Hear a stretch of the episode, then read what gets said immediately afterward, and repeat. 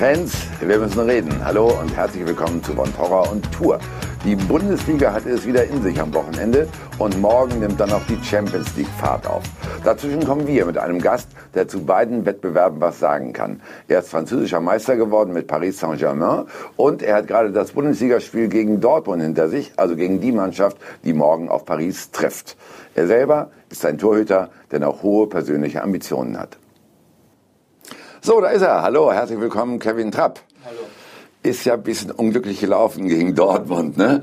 Habt ihr in dieser Saison schon mal ein Spiel gehabt, wo ihr so chancenlos gewesen seid in der Nachschau? Ja, wir haben äh, das Spiel noch analysiert. Ähm, jetzt müssen wir auch schauen, dass wir das Spiel dann vergessen, aber die Dinge, die wir nicht gut gemacht haben, dann am Donnerstag gegen Salzburg besser machen. Aber trotzdem ist es natürlich schade, dass wir ähm, ja, dass wir nicht das gemacht haben, was wir uns eigentlich vorgenommen haben, weil wir wesentlich mehr können ähm, und auch in der Lage sind, mehr zu zeigen als, als am Freitag. Mhm. Ähm, deswegen, wir haben das Spiel analysiert, wir haben die Fehler aufgezeigt und äh, müssen das dann jetzt äh, bis Donnerstag ähm, uns auf Donnerstag konzentrieren und am Donnerstag mhm. dann viele Dinge auch einfach besser machen. Aber wie kam es denn? Was hat die Analyse ergeben? Na, dass wir im Endeffekt eigentlich die äh, Dinge, die wir letzten Spiele so gut gemacht haben, dort nicht gemacht haben. Dass wir entschlossen waren in den Zweikämpfen, dass wir die Aggressivität hatten, dass wir den letzten Meter gemacht haben, dass wir unbedingt das Tor verteidigen wollten. Das haben wir am, am Freitag eigentlich ähm, größtenteils vermissen lassen. Das haben wir nicht so konsequent gemacht wie, äh, wie in den Spielen davor. Ja, aber jetzt fällt auch ein bisschen auf, dass die Eintracht so eine kleine Auswärtsschwäche hat. Ne? Kann man das äh, bestätigen, nicht nur durchs Dortmund-Spiel, sondern auch durch die Partien davor? Ja, wobei wir in Hoffenheim gewonnen haben, in Düsseldorf unentschieden mhm. gespielt haben. Ähm, das war schon mal besser als in der Hinrunde. In der Hinrunde haben wir, waren wir, glaube ich, die schlechteste Auswärtsmannschaft, das stimmt. Ähm, mit nur einem Auswärtssieg in Union Berlin, glaube ich. Ähm, ja, das stimmt, dass wir auswärts oder vor allem auswärts noch äh, viele Dinge nicht so gut machen, nicht so richtig machen wie zu Hause. Ähm, das müssen wir abstellen, wobei jetzt in der Rückrunde es wesentlich besser war. Wir haben, wie gesagt, wir sind mit einem Auswärtssieg gestartet in mhm. Hoffenheim, haben dort ein sehr gutes Spiel gemacht. In Düsseldorf leider ähm, kein so gutes, wo wir am Ende einen Punkt mitgenommen haben. Ähm, und in Dortmund kann man ja eigentlich, wenn man verliert, dann ist es nicht okay, aber es ist äh, in Dortmund ist, die haben sehr, sehr hohe Ambitionen, wollen Meister werden. Jeder weiß, dass es dort extrem schwierig ist zu spielen. Ich glaube, sie haben in der Saison noch kein Spiel dort verloren. Das die Frage ist immer, wie verliert man und die Art und Weise. Und das war einfach nicht das, ähm, was wir imstande sind zu, zu äh, leisten. Hm, gut, das war der einzige Aussetzer bisher in der Rückrunde. Davor ist es ja gelaufen, nicht? mit vier äh, Spielen und zehn Punkten. Was hat zu Ihrer Einschätzung nach die Wende gebracht im Gegensatz zur Hinrunde? Naja, erstmal haben wir wieder alle Spieler an Bord gehabt. Wir hatten natürlich auch extrem viele Verletzungen in der Hinrunde, äh, auch rote Karten, ähm, immer wieder Spieler weggebrochen und hat eigentlich keinen Rhythmus reinbekommen. Dazu kommt, zu den Verletzungen kam eben natürlich auch noch, dass wir ähm, extrem viele Spiele hatten. Also es ist, ich glaube, am Ende waren es 31 Spiele, ähm, was, was auch nicht unbedingt hilft, was wir uns natürlich alle wünschen, weil viele Spiele bedeutet im Endeffekt auch irgendwie, dass wir erfolgreich sind. Wir waren in der Euroleague dabei, sind noch im Pokal dabei, also im DFB-Pokal. Trotz alledem merkt man das natürlich am Ende der Hinrunde und wir haben dann gegen Mannschaften gespielt, die sich immer eine Woche ausruhen konnten, sich auf die, auf die Spiele vorbereiten konnten und das war bei uns eben nicht der Fall. Und ähm, wir haben die Vorbereitung extrem gut genutzt, um uns ähm, vorzubereiten und viel im taktischen Bereich zu arbeiten, weil physisch sind wir eigentlich fit.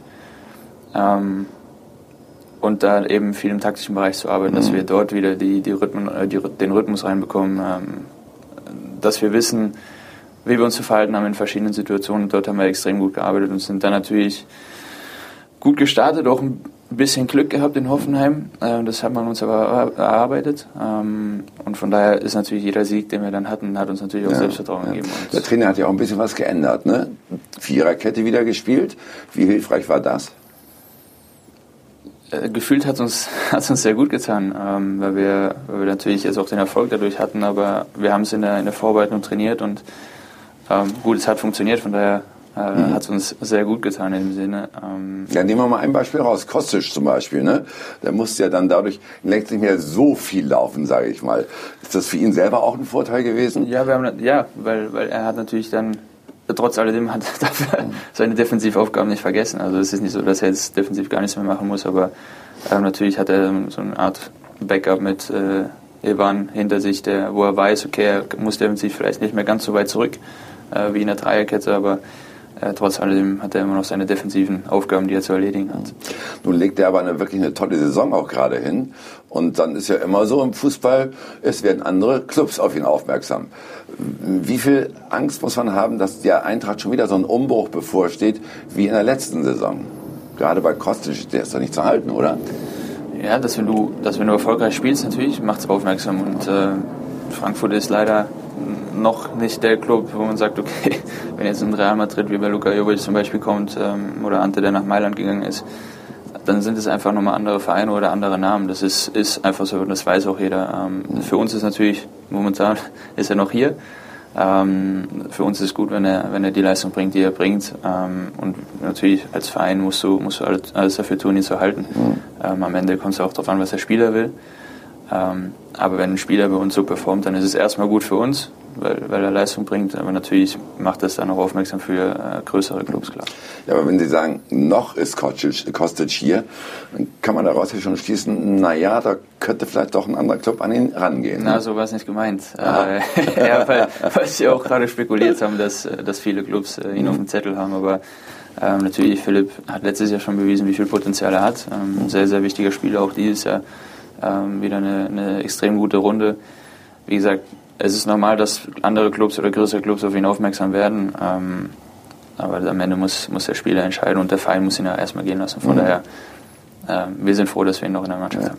Bevor wir auf Sie kommen, würde ich noch mal schnell ein bisschen über die Hinrunde reden und das Ganze mal aufdröseln und so etwas am Trainer festmachen. Da waren ja sieben Spiele ohne Sieg. Davor war die Hütter doch sehr erfolgreich. Wie nimmt der Trainer das dann an, so eine Serie? Wie geht er damit um? Haben Sie da gemerkt, dass bei ihm auch so ein paar Gedanken gekommen sind, dass er anders mit der Mannschaft auch umgesprungen ist? Nee, er hat sich eigentlich, und das ist auch seine große Stärke, eigentlich nicht verändert. Also ist derselbe Trainer geblieben, ähm, hat uns auch, wie er es immer macht, ähm, sowohl die negativen, aber auch als die positiven Dinge aufgezeigt, äh, aufgezeigt weil ähm, auch jetzt in den Erfolgen, die wir hatten, gab es immer noch einige Dinge, die wir zu verbessern hatten. Und ähm, natürlich, wenn man irgendwann in so einem Strudel drin ist, in so einem Negativstrudel, wo man dann nicht so leicht rauskommt, wo man will, aber es funktioniert nicht, dann kam noch Pech dazu, äh, viele abgefälschte Tore. Mhm wo wir am Ende das Spiel noch verloren haben, unglücklich. Ähm, trotzdem ist er aber derselbe geblieben und hat uns immer weiter versucht, äh, positiv zuzureden, weil es ja auch im Grunde lag es ja nicht an der Qualität. Es kamen einfach viele Dinge dazu und es lag für uns auch vor allem äh, nie an der Qualität der Mannschaft. Und da haben wir vor allem auch in, dann in der Vorbereitung dran arbeiten können, ja. dass wir die Dinge, die nicht liefen. Aber ist auch, ist auch einer, der so richtig Ruhe bewahrt oder merkt man dann schon manchmal auch im Training oder auch bei den Analysen, bei den Teamgesprächen, dass er dann anders rangeht, wenn er halt naja, so, ein, so ein das, hat sich in der, in der Phase nicht geändert. Also er ist generell sehr ähm, ambitioniert. Also er weiß, was er will und, und er weiß, was er von der Mannschaft verlangen kann, auch von den einzelnen Spielern. Und das, das ändert sich nicht, sowohl im Erfolg, aber auch äh, im Misserfolg. Das ändert sich nicht. Und äh, das ist eine seiner Stärken, dass er, dass er sich nicht ändert, dass er immer gleich bleibt. Wenn es gut läuft, zeigt er uns trotzdem auf, was wir noch besser machen können. Mhm. Und wenn es eben nicht gut läuft, dann, dann eben dasselbe. Und ähm, deswegen, deswegen hat er sich in der Phase nicht geändert. Natürlich ist es für ihn auch kein schönes Gefühl. Ich glaube, das erste Mal, dass er als Trainer in der Trainerkarriere so eine Phase hatte. Ähm, trotzdem sind wir alle ruhig geblieben, weil wir wussten, dass wir die Qualität in der Mannschaft haben und das auch wieder äh, ändern können. Naja, und jetzt ist die Eintracht ja auch gesettelt im Mittelfeld, aber eben auch acht Punkte bis zu Platz sechs, also bis zur Quali für die Europa League. Wie würden Sie das so sehen, perspektivisch? Ist die noch drin? Ist es noch drin, die Europa League aus eigener Kraft in der Liga zu schaffen? Oder muss man da schon eher hoffen, dass man im Pokal das Endspiel gewinnt? Ja, zu Beginn war erstmal wichtig, dass wir da hinten rauskommen, weil es waren nur drei Punkte bis Platz 16. Ähm, jetzt, jetzt haben wir den Abstand wesentlich vergrößert. Das war zu Beginn wichtig. Ich glaube, dass es jetzt einfach so eine Phase ist, wo wir, wo wir wirklich jedes Spiel gewinnen wollen äh, oder gewinnen wollen, mhm. um die drei Punkte zu holen und dann am Ende schauen, wozu es noch reicht. Natürlich. Acht äh, Punkte ist schon ein Brett, ne? Es ist, es ist definitiv ein Brett und es sind noch extrem viele Mannschaften dabei, ähm, die, im, die im Rennen sind um die ersten sechs Plätze. Von daher dann müssen wir erstmal unsere Aufgaben machen. Jetzt die nächsten Spiele, die kommen, werden, werden nicht einfacher. Ähm, aber wenn wir wirklich nochmal oben an die ersten sechs Plätze, äh, sechs Plätze ran wollen, dann klar musst du natürlich auch schauen, dass die anderen Mannschaften nicht unbedingt die Punkte sammeln. Aber ähm, für uns ist erstmal wichtig, jetzt die nächsten Spiele so anzunehmen, wie wir die letzten, jetzt mal Freitag ausgenommen, mhm. Äh, die anderen Spiele gespielt haben und dann die Punkte sammeln und schauen am Ende, ähm, wozu es noch reicht. Sie selbst waren elf Wochen außer Gefecht durch Ihre Schulterverletzung. Also drei Monate Pause, wenn man so will. Ne? Wie schwierig ist es, wenn man dann merkt, oh Mensch, ich kann der Mannschaft jetzt so lange nicht helfen. Wie schwierig ist es dann für einen selbst? Ja, es, natürlich stehe ich immer gerne auf dem Platz und, dem, und, will der Mannschaft helfen. In der Phase hatte ich auch noch eine andere Aufgabe. Ich musste erst mal schauen, dass ich äh, mich um mich kümmere und wieder fit werde. Trotzdem ist es natürlich nicht schön, wenn du siehst, dass die Mannschaft in so einem, in so einem Negativstrudel ist und, und man weiß, oder man kennt die Spieler, man weiß, dass jeder will, dass jeder erfolgreich sein will und es funktioniert momentan nicht und du kriegst immer wieder einen Nackenschlag. Ähm, nicht, weil du unbedingt schlecht spielst, sondern weil es einfach nicht funktioniert hat. Es waren so viele Dinge, die nicht funktioniert haben und ähm, das ist natürlich auch als Außenstehender oder in dem Moment äh, als Spieler, wenn du nicht wirklich helfen kannst und eingreifen kannst, äh, ja nicht ganz so einfach. Ja, denkt man plötzlich mehr, dann sagt man dann, oh meine Güte, ich muss mich jetzt motivieren, da bin ich so schnell wie möglich durch bin mit der Verletzung? Nicht deswegen. Mhm. Äh, die Motivation hatte ich eigentlich von Anfang an, weil die Ärzte mir einen Zeitraum genannt haben, den ich schon als sehr lange äh, empfunden habe. Mhm. Und ich gesagt habe, okay, ich versuche es äh, wesentlich schneller zu machen oder so schnell wie möglich zurückzukommen, ohne Risiko auch. Ähm, das hat aber am Anfang äh, nicht wirklich jeder geglaubt. Auch ich mitten so in der Phase, hatte so eine Phase, wo ich dachte, hm, es wird doch schwierig. Ähm, Gott sei Dank haben aber alle so einen guten Job gemacht, äh, alle, die da dran beteiligt waren, so einen guten Job gemacht, dass es am Ende doch wesentlich schneller ging als erwartet. Hm. Seit Sommer sind Sie jetzt wieder fest zurück, davor ausgeliehen und nun hat die Eintracht nochmal schnell 10 Millionen für Sie hingelegt. Ne? Äh, zurück aus Paris, aber wollten Sie nicht eigentlich dort bleiben, Kevin? Nee, wir hatten, also ich war ausgeliehen und es war von Anfang an klar, dass ich erstmal zurück nach Paris muss und dann müssen die äh, Verantwortlichen natürlich entscheiden, was passiert. Für mich war auch klar, dass wenn ich Paris verlasse, dass Frankfurt meine Nummer eins ist, weil ich immer im Kontakt war mit, mit dem Trainer, mit Freddy, äh, von denen ich auch wusste, dass sie alles dafür tun werden. Ähm, und ich, Paris war am Anfang gar nicht wirklich offen dafür äh, zu reden. Das habe ich auch äh, durch die Verantwortlichen hier immer gemerkt, dass dass es sehr schwierig war, irgendwie sich zu bewegen. Und ähm, als wir dann gemerkt haben, okay, es ist machbar, mhm. habe ich dann noch gesagt, dann, dann lass uns jetzt alles versuchen, dass es funktioniert. Von daher. Die waren nicht offen zu reden, die wollten sie in Paris behalten, obwohl sie nicht Torhüter Nummer 1 gewesen wären? Das, am Anfang war es ja relativ unklar. Ich habe mhm. auch mit, mit Thomas Tuchel gesprochen. Also es, am Anfang der Saison in der Vorbereitung weiß ja nicht wirklich, was passiert. Ähm, von daher war klar, dass ich erstmal zur, zur Vorbereitung zurück nach Paris muss ähm, und dann schauen, was passiert. Von daher am Anfang war es ja, wurde auch gar nicht so viel gesprochen. Also ich habe trainiert, ja. habe meinen Job gemacht, hatte noch ein, noch ein Jahr Vertrag und ähm, wollte da auch professionell bleiben. Und ähm, mhm. als man dann gemerkt hat, okay, die Dinge fangen an, sich zu bewegen, dann war es auch ein bisschen einfacher. Mhm. Aber mit Thomas Tuchel hätten Sie auch noch einen deutschen Trainer gehabt. Also allein schon wegen der Verständigung wäre es ja vielleicht ein bisschen hilfreicher gewesen. Ne? Warum konnten Sie auch bei Tuchel nicht äh, so überzeugend sein, dass, Sie, äh, dass er gesagt hat, den will ich unbedingt halten? Woran es, also für mich war, für mich war schon überzeugend. Äh, ja. Woran es am Ende lag, äh, keine Ahnung, aber ich habe dann irgendwann. Ja, war er nicht überzeugt von Ihnen? Darüber haben wir nie wirklich gesprochen. Ich mhm. habe am Ende habe ich die Entscheidung getroffen, dass ich äh, den Verein verlassen möchte. Ähm, wie gesagt, es war am Anfang nicht ganz so einfach und irgendwann habe ich dann für mich die Entscheidung, weil ich eigentlich auch jemand bin, der die Dinge selbst gerne in die Hand nimmt und mhm. Entscheidungen trifft, weil ich dann einfach sagen kann, ich habe die Entscheidung getroffen äh, damit werde ich und kann ich gut leben. Und mhm. ähm, so war es jetzt auch. Ich habe dann irgendwann gesagt, ich möchte den Verein verlassen. Ähm, und dann mussten natürlich alle anderen, die daran beteiligt waren, ähm, gute Arbeit leisten, dass ja. es funktioniert. Aber dabei war doch Paris eigentlich Ihr Traum, oder? Natürlich, Paris, als ich damals, ich bin ja von Frankfurt nach Paris gegangen, also sonst hätte ich ja nicht mhm. hingehen müssen. Ähm, trotz alledem trifft man einfach irgendwann, Dinge entwickeln sich und trotz alledem muss man irgendwann wissen, was für einen besser ist oder was für einen die richtige Entscheidung ist. Und äh, in dem Moment habe ich die Entscheidung für mich getroffen, dass das der richtige Schritt ist. Sind Sie diesen Schritt zurück nach Frankfurt auch gegangen, weil Sie die EM 2020 vor Augen hatten? War das noch ein Ziel? Also man muss regelmäßig spielen, um überhaupt berufen zu werden? Also natürlich, wenn man spielt, dann, dann ist es ja schon mal ein Vorteil. Aber ähm, Frankfurt für mich war auch einfach aus dem Grund, weil wir letztes Jahr ein extrem erfolgreiches Jahr hatten. Wir haben einen Trainer, der sehr ambitioniert ist, der hohe Ziele hat. Mhm ähm, wir die ähnliche Ziele dieses Jahr eigentlich auch wieder hatten. Wir sind wieder in der Europa League, wir wollten im Pokal weiterkommen als letztes Jahr, was ja eigentlich zumindest mal in die zweite Runde kommen ähm, und wieder eine, eine, gute Rolle in der, in der Liga spielen. Ja, aber inwieweit spielt die, die EM trotzdem eine Rolle bei Ihnen im Kopf? Eine sehr große. Ja. Ähm, ich bin jetzt seit, seit 2015 äh, bei der Nationalmannschaft regelmäßig dabei und natürlich, ich habe die, die WM mitgemacht. Ähm, auch wenn die WM generell nicht so erfolgreich lief, aber es ist einfach was Unfassbares, bei einem Turnier mitzufahren, bei der Nationalmannschaft dabei zu sein und das, hat, das Ziel hat sich nicht geändert. Also natürlich ist mein Ziel, äh, mit zur Europameisterschaft zu fahren. Jetzt frage ich mal ganz doof. Sie wären da ja wahrscheinlich Torwart Nummer drei, äh, in Anführung nur Nummer drei. Warum ist das trotzdem so reizvoll?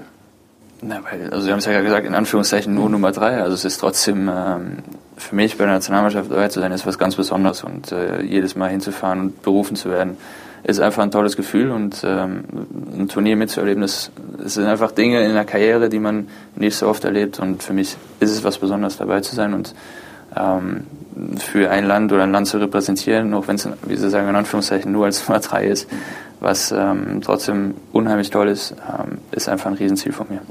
Und wie ist es dann halt, wenn man weiß, bei so einem Turnier sitzt man eigentlich doch auf der Bank, juckt es da einen auch während der Zeit der Vorbereitung, während der, Sie haben es bei der WM, äh, WM erlebt, drei Spiele, die gemacht worden sind, oder weiß man ganz genau, okay, im Normalfall habe ich keine Chance zu spielen. Na, du hast aber trotzdem deine Aufgaben. Also generell sage ich ja, will ich auch immer so trainieren, dass im, im Falle des Falles, dass ich ähm, bereit bin und weiß, okay, ich kann performen.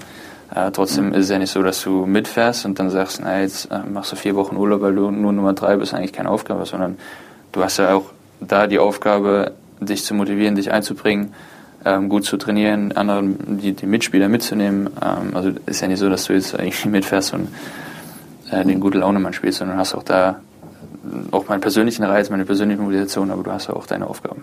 Kämpft man dann auch noch gegen die Konkurrenten oder sagt man, nee, ich schaue jetzt auf mich, ich mache mein Ding bei so einem Turnier? Du hast, ich finde, dass du bei einem Turnier geht es um die Mannschaft, geht es um, um den Mannschaftserfolg und da musst du, ähm, da muss jeder sich so unterstützen. Natürlich, deine Leistung helfen dazu, eine gesunde Konkurrenz zu haben, helfen dabei, eine gesunde Konkurrenz zu haben, aber ähm, bei einem Turnier, vor allem bei einem Turnier oder generell, wenn es dann um äh, äh, in die Spiele geht, dann geht es darum, einfach mannschaftlichen Erfolg zu haben und das ist am Ende mit das Wichtigste. Ich glaube, ähm, das wissen alle. Es geht am Ende geht's darum, dass wir als Mannschaft erfolgreich sind und äh, eine ganze Nation feiern kann und, und äh, sich freuen kann und das ist am Ende das Wichtigste. Wie würden denn Ihre Chancen, wie würden Sie Ihre Chancen einschätzen, dass Jogi Löw Sie mitnimmt? Meine, Sie haben so einen direkten Konkurrenten, ne? glaube ich, Leno wäre der. Ja, der noch, also wie gesagt, ich muss, ich muss, muss mir natürlich beweisen über Leistung. Das äh, ist bei jedem Einzelnen so und deswegen habe ich gesagt, ich möchte so früh wie möglich auch wieder zurückkommen, äh, dass ich bestmöglich die ganze Rückrunde habe, um zu spielen äh, und dann in jedem Spiel meine Leistung zu bringen und dann am Ende mit, mit, zur, National mit zur, zur Europameisterschaft zu fahren und ähm, Deswegen ist das mein primäres Ziel und am Ende natürlich hast du, ob ich dann nominiert werde oder nicht, das, das liegt dann im, äh, am Trainer. Mhm. Mein Ziel ist es einfach, meine Aufgabe ist es in jedem Spiel, äh, die Leistung zu bringen, der Mannschaft zu helfen, erfolgreich zu sein. Und wenn nicht, dann würde es ja noch ein großes Ereignis in diesem Jahr geben. Olympia. Olympia. Wie wäre das denn? Ist natürlich auch ein tolles Erlebnis. Ich habe es ja gerade erwähnt, man, es gibt Dinge in der Karriere, die erlebt man nicht so oft. Ähm, Olympia ist sicherlich äh, eins davon. Ähm, trotz alledem ist eine Europameisterschaft mit einer Nationalmannschaft ist, ist was Besonderes und ähm, Olympia sicherlich ist auch was Besonderes. Von daher mein primäres Ziel ist aber jetzt erstmal auf die Europameisterschaft äh, zu arbeiten. Also wenn, wenn Stefan Kunz aber anrufen würde und sagen würde, Kevin, du bist mein Mann in Tokio bei Olympia, würden sie nicht gleich auflegen, oder? Wahrscheinlich nicht. Ne? Wahrscheinlich nicht. Ne? Ja. Und das kann ja wirklich ein spannendes Ding werden. Da könnten Sie Torhüter Nummer eins sein zum Beispiel. Da könnten Sie mit zwei weiteren Älteren auch noch versuchen, das Turnier halt wirklich richtig schön erfolgreich zu gestalten. Stellen Sie sich vor, da ist auch noch ein Müller dabei, Thomas Müller zum Beispiel. Ne? Ja, vor allem wenn man, wenn man äh, mit den Leuten darüber gesprochen hat, wie es, äh, wie es damals war als wir im Finale waren gegen Brasilien, äh, dann muss es einfach ein unheimlich tolles Erlebnis sein, was man nicht so oft erlebt. Und ähm, das Olympische Dorf, das ganze Drumherum, viele andere Sportler da, Athleten, die, die äh, auch ihr ganzes Leben darauf hingearbeitet haben, bei Olympia dabei zu sein. Also ich glaube schon, dass es, dass es was, äh, was ganz Besonderes ist, bei Olympia teilnehmen äh, zu können. Und ähm, wie gesagt, mein primäres Ziel ist, ist die Europameisterschaft, alles dafür zu tun, damit zu fahren. Alles andere äh, wird man dann sehen. Also ich kann Ihnen auf alle Fälle sagen, Olympia ist wirklich ein ganz besonderes Ereignis. Ich weiß das aus eigener Anschauung. okay. Wir, liebe Zuschauer, reden gleich weiter auch ein bisschen über Kevin Trapp persönlich und äh, schauen dann voraus auf die Champions League von morgen, Dortmund gegen Paris. Da kann er mit Sicherheit was sagen. Und zusätzlich haben wir natürlich auch noch einen Blick auf den Donnerstag, wo die Eintracht dann in der Europa League gegen Salzburg spielt. Also bleiben Sie bei uns, es bleibt spannend.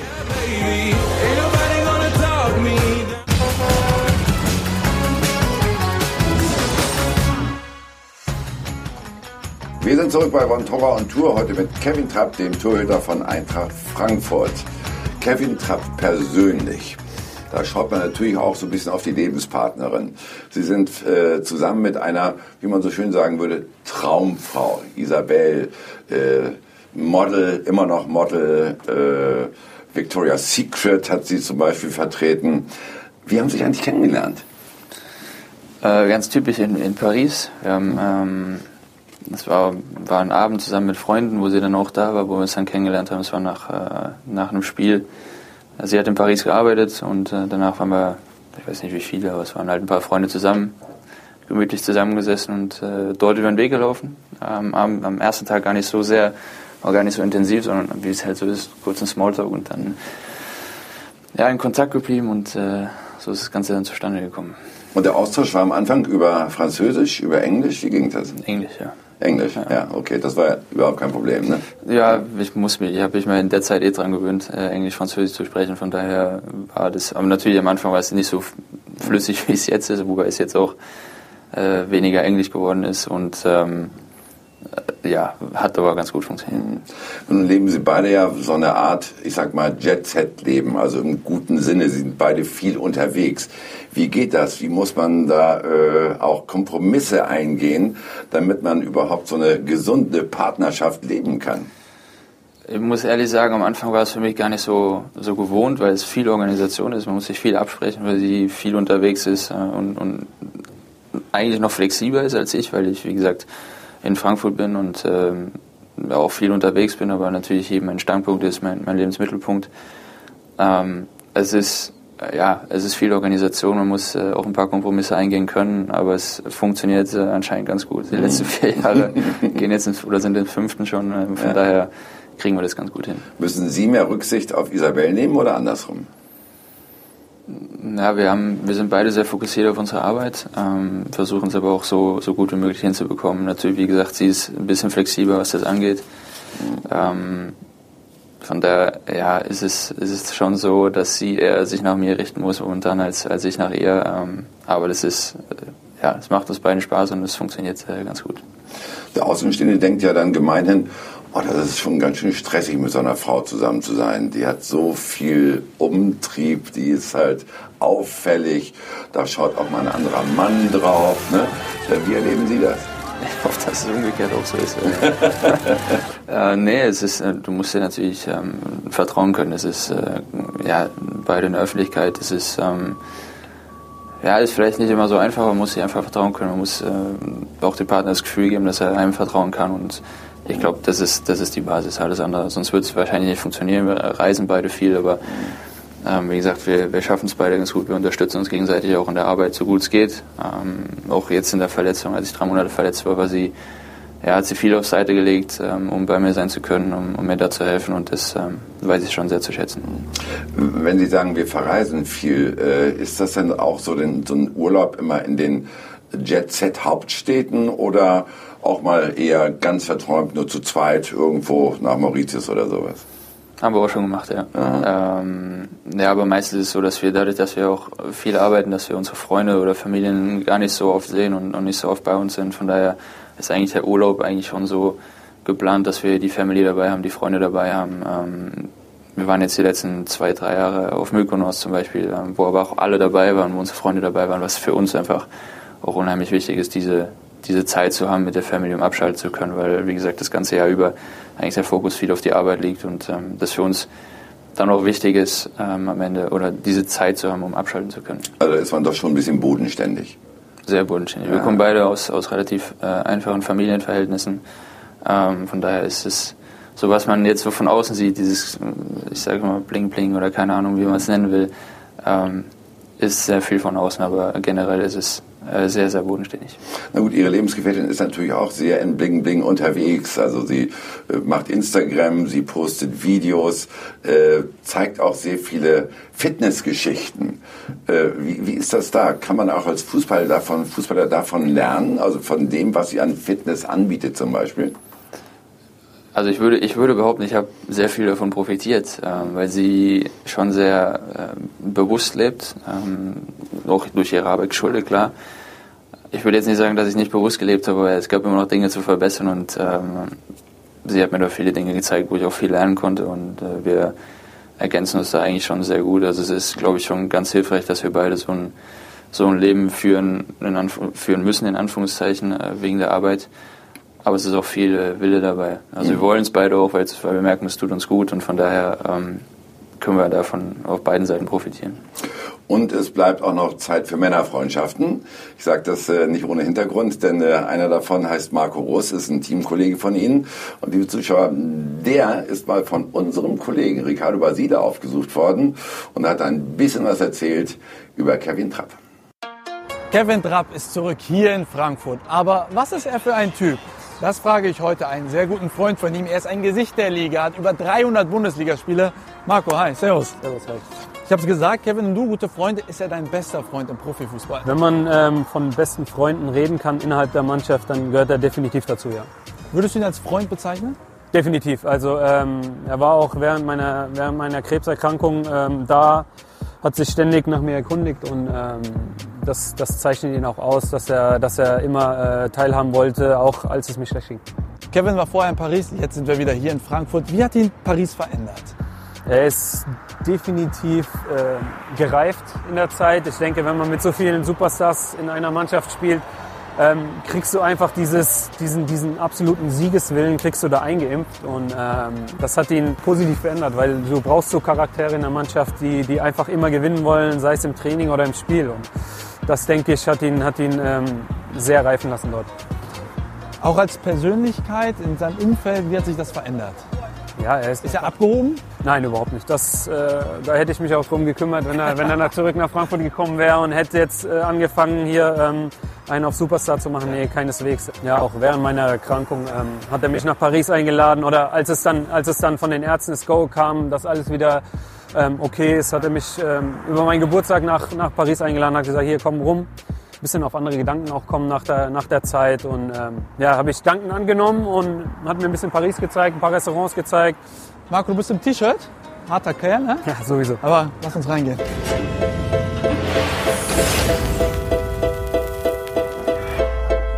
Marco, wie froh bist du, dass Kevin wieder zurück aus Paris ja. ist?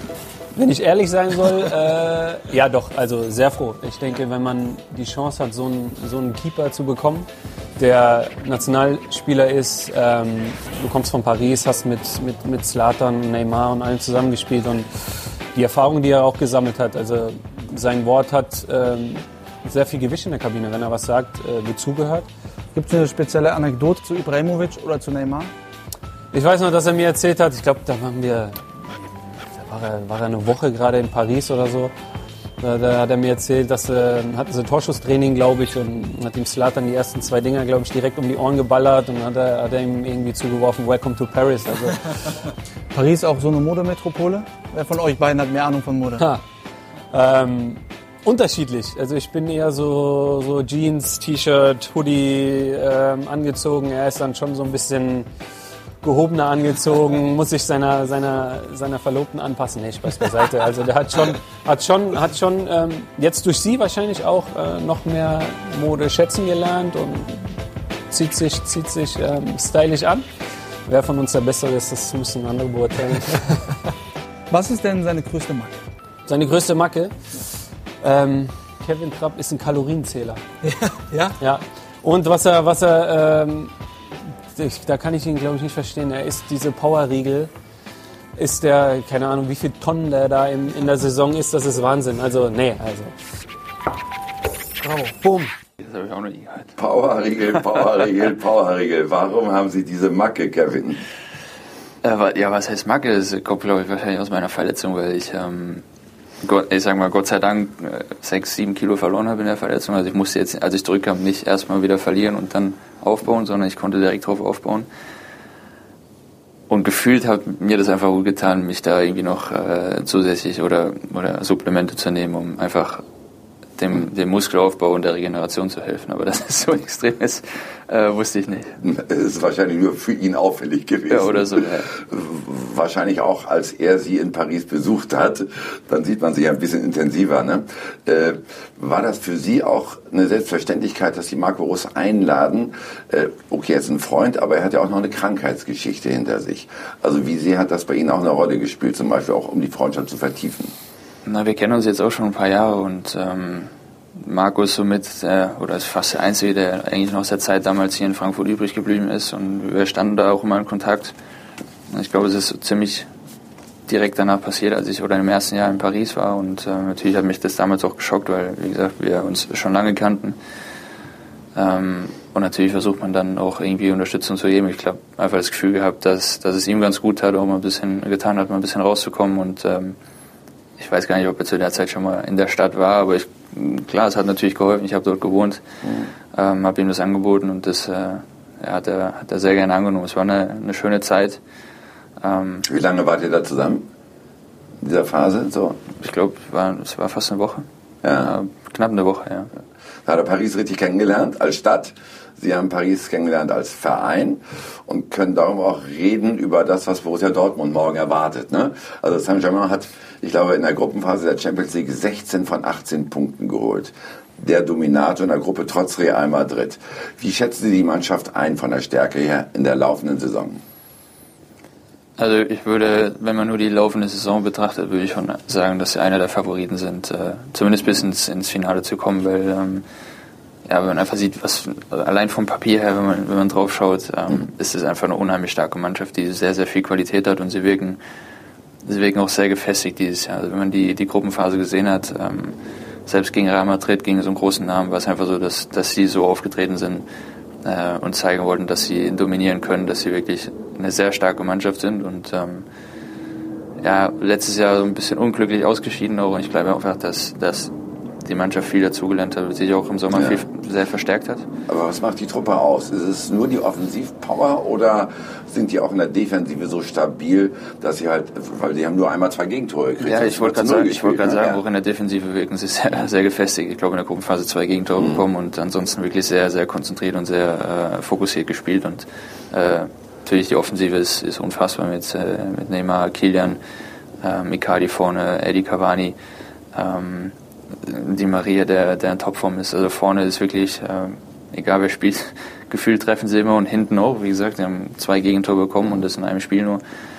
Von daher, ähm, die Mannschaft wirkt wirklich sehr, sehr gefestigt und, und kann es wirklich schaffen, äh, sehr weit zu kommen dieses Jahr. Hat der BVB denn da überhaupt eine Chance? Also ich, würd, ich würde trotzdem sagen, dass Paris die stärkere Mannschaft ist, aber man weiß natürlich, dass ähm, Dortmund, wenn sie, wenn sie konzentriert spielen, äh, auch eine sehr, sehr junge, talentierte und gute Mannschaft hat. Ähm, ich glaube, vor allem in Dortmund wird es ein, wird's ein interessantes Spiel. Ähm, Jetzt aber nicht zu höflich sein, ne? Nein, aber es ist, es ist wirklich, ich sag, ich, für mich ist, ist Paris der Favorit. Ähm, trotz alledem glaube ich nicht, dass es, äh, dass es so einfach wird, weil Dortmund ähm, vor allem zu Hause auch sehr stark. Ich glaube, dieses Jahr noch kein Spiel dort verloren. Mhm. Ähm, sie wissen auch um ihre Stärke zu Hause. Also vor allem, ich glaube, dass es vor allem in Dortmund ein sehr interessantes Spiel wird. Ähm, man sieht immer wieder, dass es machbar ist. Ähm, Dortmund muss, muss auch natürlich dann glauben und nicht von vornherein sagen, ja, wir spielen gegen Paris. Das wird, äh, ist nicht möglich. Äh, trotzdem würde ich sagen, dass Paris der Favorit ist. Auf der anderen Seite wird Paris in der nationalen Liga eigentlich so gut wie nicht gefordert. Ne? Die sind ewig Meister geworden, die haben ewig riesen Vorsprung in der Liga. Inwieweit könnte das ein Nachteil sein in dieser entscheidenden Phase der Champions League, also wenn es wirklich in die K.O.-Runden geht? Ja, ich finde aber, dass es auch immer darauf ankommt, wie man die Spiele annimmt. Ähm, man kann jetzt sagen, okay, es ist zu einfach für uns und wir spielen nur mit 50 Prozent oder wir sagen, oder man kann sagen, wir gehen in jedes Spiel mit 100 Prozent und, und, wollen einfach alles äh, so gut wie möglich machen und sehr konzentriert machen. Dann bist du auch bereit für die anderen Spiele man hat trotzdem auch jetzt wieder gesehen, am, am Samstag, äh, ich glaube gegen Tabellenvorletzten haben sie 3-0 hinten gelegen. Also es ist nicht immer so einfach. Dann 4-3 geführt und dann 4-4 gespielt. Eben, ne? und es ist nicht immer so einfach. Also es ist nicht so, dass Paris so durchmarschieren kann, ohne mhm. irgendwelche äh, Anstrengungen zu machen. Aber ähm, klar, Paris ist so stark, dass sie das Ziel einfach haben, äh, die nationalen Titel alle zu gewinnen. ähm, aber eben auch äh, international sehr weit zu kommen. Ähm. Ja, aber zweimal zuletzt ausgeschieden im Achtelfinale. Einmal können Sie sogar noch mitreden, ne? Das ja. war dieses berühmte Ding 4-0 gegen Barcelona und dann 6-1 verloren. Ja, es ist natürlich klar, also man sagt, man spielt gegen Barcelona im Achtelfinale, dann ist es natürlich auch eine Mannschaft, die auch das Ziel hat, die Champions League zu gewinnen. Äh, damals ist natürlich, die Umstände waren ja, sehr bitter, wenn du das Hinspiel 4-0 gewinnst und dann so ausscheidest. Das, äh, dafür gibt es eigentlich keine Erklärung, das wird wahrscheinlich auch so nie wieder passieren. Ähm, und letztes Jahr, wie gesagt, auch sehr unglücklich. Du gewinnst in Manchester sehr souverän 2-0 und ähm, verlierst zu Hause 3-1 mit einem Elfmeter, der, ob man den geben muss oder nicht, das ist was anderes. Mhm. Ähm, und, und fliegst dann wieder raus. Also es ist auch, die Mannschaften, die man teilweise hatte im Achtelfinale, ist auch nicht immer so einfach. Ähm, und letztes Jahr war es einfach sehr unglücklich. Von daher glaube ich schon, dass sie dieses Jahr sehr, sehr gefestigt sind und äh, gute Chancen haben, weit zu kommen. Das ist ja auch das Ziel der Besitzer. Äh, inwieweit also ist dann auch der Trainer Thomas Tuchel unter Druck? Inwieweit muss er jetzt liefern, was die Champions League angeht? Nein, in so einem Verein hast du eigentlich äh, immer Druck, äh, was das angeht. Du, du, du, da zählt eigentlich nur der Sieg und, und äh, der Erfolg. Ähm, natürlich ist es jetzt so, dass mit jedem Jahr, wo du äh, oder die letzten drei, vier Jahre, dem, wo du im Achtelfinale ausgeschieden bist, ähm, ist natürlich noch unter den Erwartungen geblieben und ähm, davor war es halt so, dass man gesagt hat, man möchte jetzt mit wenigstens ins oder mindestens ins Halbfinale kommen, wo man immer im Viertelfinale ausgeschieden ist. Ähm, von daher ist 100% das Ziel äh, oder fast schon, schon Pflicht ins Viertelfinale zu kommen. Ähm, und das große Ziel auf, auf Long Term gesehen natürlich auch äh, die Champions League zu gewinnen. Aber es ist man hat auch bei anderen Mannschaften gesehen, dass das einfach kein Selbstverläufer ist. Klar, ich meine, die besten acht sind eigentlich alle gleich stark und da entscheiden Zufälle, da entscheiden Momente, völlig klar. Aber inwieweit könnten die hm, Scheichs, denen der Club ja gehört, doch irgendwann mal die Geduld verlieren? Ja, das weiß ich nicht. Also ich kann mir jetzt nicht vorstellen, dass sie sagen, ja, wir haben jetzt äh, keine Lust mehr auf das Projekt Paris, sondern das, das ja, aber vielleicht keine Lust mehr auf den Trainer dann. Das weiß ich nicht. Da bin ich zu weit weg. Hm so wie sie momentan spielen, äh, hat man nicht das Gefühl, dass, dass irgendwas schief läuft ja. äh, in Paris. Deswegen äh, muss man die Spiele abwarten. Aber ich habe da bin ich zu weit weg einfach von. Mhm. Klar, aber Sie haben Thomas Tuchel erlebt und auch seinen Umgang mit den Stars zum Beispiel. Ich meine, das sind ja eben die schon aufgezählt, die Superstars. Wie kommuniziert er mit denen? Also ich habe ihn ja eigentlich jetzt die letzten zwei Jahre immer nur knapp vier Wochen in der Vorbereitung erlebt und äh, da hat man schon das Gefühl gehabt, dass er sehr offen ist, dass er ähm, weiß, wie mit den Spielern umzugehen hat, dass er, dass er es wirklich gut macht einfach, dass er ein super Trainer ist, weiß ja jeder. Ähm, ich kannte ihn davor persönlich nicht und ich hatte einfach immer das Gefühl, dass er äh, schon weiß, wie er mit jedem einzelnen Spieler umzugehen hat. Und mhm. äh, das ja, spiegelt dann schon irgendwo auch wieder die Leistung wieder. Und man, wie ich gesagt habe, dieses Jahr ist es ja wirklich so, dass man das Gefühl hat, jeder weiß, um was es geht. Ja, mit Neymar sind Sie selbst befreundet, war mit dem auch in Urlaub in Brasilien sogar. Was ist das eigentlich für ein Typ, so auch außerhalb des Spielfeldes? Ja, es ist ja, Nee, ist ja, ist ja schon einfach ein Superstar, ist ja nicht mehr nur so ein Fußballspieler, sondern einfach ein, ein Superstar und ähm, ist auch nicht mal so einfach, glaube ich, ähm, dann äh, für ihn, aber er ist einfach ein, ein herzensguter Mensch, der wirklich ein großes Herz hat, der äh, die Dinge, die teilweise dann über ihn gesagt werden, die einfach auch, keine Ahnung woher kommen, aber einfach auch nicht stimmen. Ähm, er liebt er liebt Fußball zu spielen, ähm, hat seine, seine ganz eigene Art und, und wenn er topfit ist, dann ist es ein Spieler, der ja, eigentlich nicht aufzuhalten ist. Mhm. Und äh, dieses Jahr hat er bisher überragende Leistungen gezeigt. Er ist jetzt auch fit für das Achtelfinale, ähm, was man weiß. Von daher er hat einfach Lust, auch erfolgreich zu sein und das, das merkt man dieses Jahr auch. Und, und persönlich ist er ist einfach ein herzensguter Mensch. Hat aber auf dem Spielfeld ein bisschen selbst auch zu seinem Image beigetragen. Ne? Wenn man heute ein Schulkind, äh, ein Schulkind sagt, mach mir den Neymar, der guckt sich sofort auf den Boden rum. Äh, wie hat er das wahrgenommen hinterher? Hat er selbst gesehen, oh, das war doch nicht das ganz Dolle, was ich da gemacht habe? Ich muss, wir haben tatsächlich nie darüber gesprochen, wenn ich ehrlich bin. Ähm, man hat es ja während der WM gesehen, aber ich glaube auch, dass es dann einfach auch irgendwann so übertrieben wurde. Ich weiß es nicht. Ähm, er, ist, er ist einfach der meistgefaulteste Spieler in, in der mhm. Liga, ähm, weil es einfach unheimlich schwer ist, ihn, ihn zu stoppen. Ähm, aber wir haben über das haben wir eigentlich nie gesprochen. Ist er denn privat anders als auf dem Platz? Inwieweit? Naja, auf dem Platz ist er halt wirklich sehr, sehr fokussiert, macht sein Ding und äh, ist er privat eher so der Mensch, der sich auch mal zurücknimmt, der halt auch mit äh, anderen so umgeht, dass man selbst, äh, ja, so wie Sie zum Beispiel als Freund, äh, der Meinung sein können, oh, jetzt bin ich ja nicht der Star, der lässt mich auch machen. Ja, deswegen, ja, deswegen sage ich, er ist, er ist privat einfach wirklich ein, ein sehr, sehr lieber Mensch, sehr herzensguter Mensch, der mhm. Äh, auch alles für seine Freunde macht und, und auch da immer da ist. Also ähm, da gibt es eigentlich nichts irgendwie Negatives über ihn zu sagen. Also von daher ist er auch sehr in Anführungszeichen zurückgezogen, hat seine Freunde, mit denen er immer unterwegs ist, die wichtig für ihn sind, die Familie und Freunde. Äh, von daher ist er privat einfach ähm, in Anführungszeichen auch ein normaler Mensch. Und wenn er jetzt fit ist und gegen Dortmund aufläuft, muss es da irgendjemand geben, der auf ihn abgestellt wird, also vom BVB aus, oder sollte Dortmund sich nicht beeinträchtigen lassen und das System spielen, wie es gewohnt sind? Ja, das ist ja, das ist ja eine grundsätzliche taktische Ausrichtung vom, vom Trainer. Ähm, trotzdem ja, trotzdem ist es schwer. Wenn ja. du Nate zu viel Platz gibst, dann wird es natürlich schwer, ihn zu verteidigen. Das aber früher gab es immer so diese Kettenhunde. Ja, ne? du hast dann irgendwann einen abgestellt und gesagt, ja. nur du, du gehst, ja. du folgst ihm überall. Ich weiß, das, das kommt auf, auf den Trainer an, weiß ich nicht. Mhm. Aber ähm, wenn er gut drauf ist, dann, dann ist es schon ein Spieler, der ja, einen Unterschied ausmachen kann. Wie froh sind Sie eigentlich, dass Haaland jetzt bei Borussia Dortmund ist und nicht mehr in Salzburg? Ja gut, er hat auch gegen uns getroffen, also von daher. Äh, es ist, äh, er hat in Salzburg einen richtig guten Job gemacht, hat ja. sich deswegen auch verdient, äh, dann nach Dortmund zu gehen oder keine Ahnung, wo er überall hätte hingehen können. Ich wollte überleiten natürlich. Ich weiß, aber das, das, spielen, ne? genau Klar. deswegen. Ja. Ähm, aber es ist nicht so, dass Salzburg jetzt irgendwie wesentlich schlechter geworden ist dadurch. Ähm, es ist immer noch eine, eine sehr spielstarke Mannschaft, die ähm, auch viel Tempo haben, die, mhm. wo wir, wie ich anfangs äh, angesprochen habe, die Dinge, die wir falsch gemacht haben, diese einfachen Ballverluste einfach äh, uns nicht erlauben dürfen in dem Spiel, weil ja, auch Salzburg unheimlich schnelle Spieler hat, die sehr gut umschalten, wo es dann auch für uns wieder sehr unangenehm werden kann. Gut, aber die haben jetzt, ich glaube, zum ersten Mal seit zwei Jahren oder so wieder ein Heimspiel verloren. 2 zu 3 gegen Lask, das ist die Mannschaft aus Linz in Österreich. Äh, und da hat man schon gemerkt, dass die wohl zwei Spieler in der Winterpause abgegeben haben, die sehr wichtig für sie waren. Also vielleicht doch ein Vorteil, dass sie personell ein bisschen geschwächt sind. Ja, dass, dass die Spieler wichtig waren, hat man ja auch einfach in den Statistiken. Der Haaland hat er überall getroffen und wie er wollte.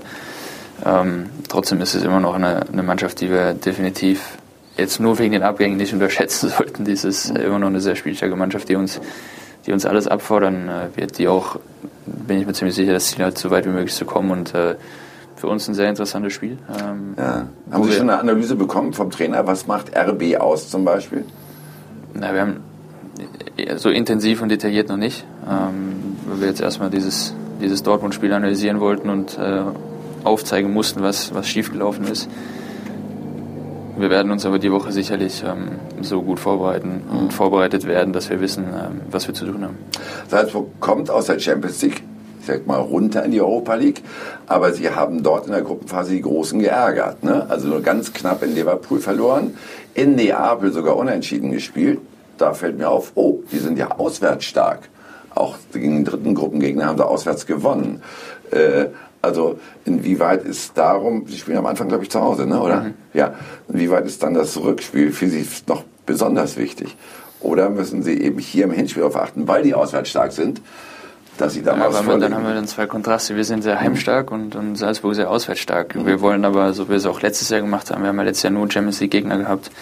Ähm, muss ja nicht immer was Schlechtes sein, sondern zu Hause uns so eine gute Ausgangsposition schaffen, dass wir dann in, im Rückspiel das klar machen können und weiterkommen wollen. Ähm, deswegen war auch wichtig, dass wir in der Liga so gut gestartet sind. Es hat uns auch Selbstvertrauen gegeben äh, für das Spiel jetzt, weil wir wissen, was wir ähm, imstande sind zu leisten, wenn wir, wenn wir konzentriert sind und das auf den Platz bringen, was wir können. Und ähm, das wird, wie gesagt, sicherlich ein sehr, sehr interessantes Spiel, wo wir dürfen uns eigentlich keinen Fehler erlauben gegen so eine Mannschaft, wo, auch jetzt in der K.O.-Phase, wo, wo jedes Detail zählt, wo jedes Gegentor zählen kann oder jedes Tor. Ähm, es einfach wichtig, sehr konzentriert zu sein und hier zu Hause den Grundstein legen zu können fürs Weiterkommen. Letztes Jahr ist die Eintracht bis ins Halbfinale durchmarschiert. Ist das Märchen wiederholbar?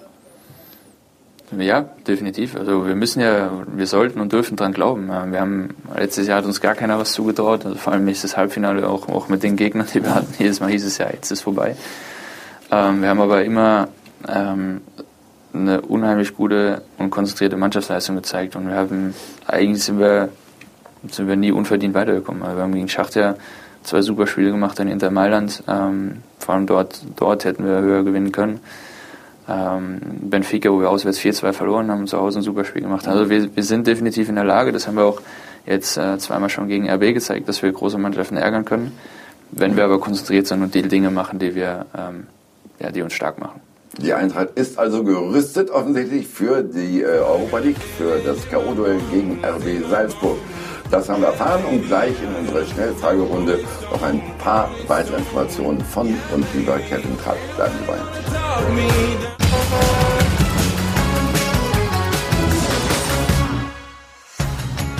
Wir sind zurück bei One Tor on Tour, heute mit Kevin Trapp, dem Torhüter von Eintracht Frankfurt und dem Nationalmannschaftsaspiranten für die Europameisterschaft 2020. Schnellfragerunde, Kevin. Wenn ich einen Tag des Lebens ein anderes Leben führen dürfte, dann? Äh, gute Frage. Ähm, keine Ahnung. ja. Mit Zoll hätte gesagt, er wäre gerne Hund bei Hönes gewesen. Hund bei Hönes. Oder Spielerfrau. Also Spieler, nein, Spielerfrau nicht. Nein. Wenn ich mir eine Fähigkeit wünschen dürfte, die ich noch nicht habe, dann? Wahrscheinlich ähm, Superheld, äh, gute Frage auch. Ähm, immer gesund bleiben zu können. Gut, das ist ja schon mal in Ordnung. Ne? Das ja. äh, wäre nicht schlecht. Ja. Wenn ich einen Tag noch mal erleben dürfte, dann? Wahrscheinlich im Fußball mein erstes Bundesligaspiel. Wann war das? Äh, 2000, 2010 in Kaiserslautern. 2011 in Kaiserslautern. Gegen Freiburg damals. Und damals eher mit dem Hochgefühl reingegangen oder mit sehr viel Respekt? Nee, auch sehr, sehr unerwartet, weil ich äh, bis zum Warmmachen nicht wusste, dass ich spiele. Oh. Und Tobi Sippel damals krank war. Mhm. Und äh, ich dann praktisch zum Warmmachen erfahren habe, dass ich spielen durfte. Und wir haben das Spiel gewonnen gegen Freiburg, was damals unheimlich wichtig war. Und, das, und dieses ja. Gefühl, einfach äh, zu wissen, man hat sein erstes Bundesligaspiel gemacht, war, war wirklich ein sehr, sehr tolles Gefühl. Aber da hat man doch Schwitzehändchen, ne, wenn man es plötzlich erfährt. Beim ja, aber ich hatte, ich hatte keine Zeit zum Nachdenken. Ich bin raus zum Warmmachen, umgezogen und also es war ganz gut, so wie es lief, deswegen. Wunderbar. Wenn ich in die Zukunft blicke, dann bin ich in zehn Jahren immer noch gesund und äh, hoffentlich noch Fußball am Spielen. Das wäre jetzt ein bisschen zu wenig. Also wie alt sind Sie jetzt? 29. Mit 39 wollen Sie noch im Tor stehen? Äh, man sieht, dass es also Gigi Buffon steht mit 42 noch im Tor. Also momentan, ich die Frage schon öfter bekommen, momentan kann ich mir wirklich vorstellen, so lange wie möglich. Aber man, man wird sehen, was, was die Zukunft bringt. Deswegen. Also ich wünsche Ihnen das sehr, weil Sie haben gesagt, es gibt Vorbilder, Buffon als Torhüter, Pizarro als Mittelstürmer. Ja. Es kann alles, alles also gehen. Da, ne? davon noch viel mehr Respekt, weil natürlich als Feldspieler es noch schwieriger ist als Torwart wahrscheinlich, aber ähm, genau. es macht einfach so viel Spaß und es ist... Ähm, ist was, was ich eigentlich nie irgendwie eintauschen wollen würde. Mit Ihnen hat es auch großen Spaß gemacht. Danke, Vielen Dank. Tab. War richtig Dankeschön. schön. Und viel Erfolg am äh, Donnerstag gegen Salzburg. Vielen Dank. Sie, liebe Zuschauer, kann ich jetzt noch verweisen auf das Zweitligaspiel Bochum gegen den VfB Stuttgart. Es geht um den Abstieg oder dagegen und es geht um die Tabellenspitze. In diesem Sinne eine schöne Woche. Am nächsten Montag sind wir wieder für Sie da.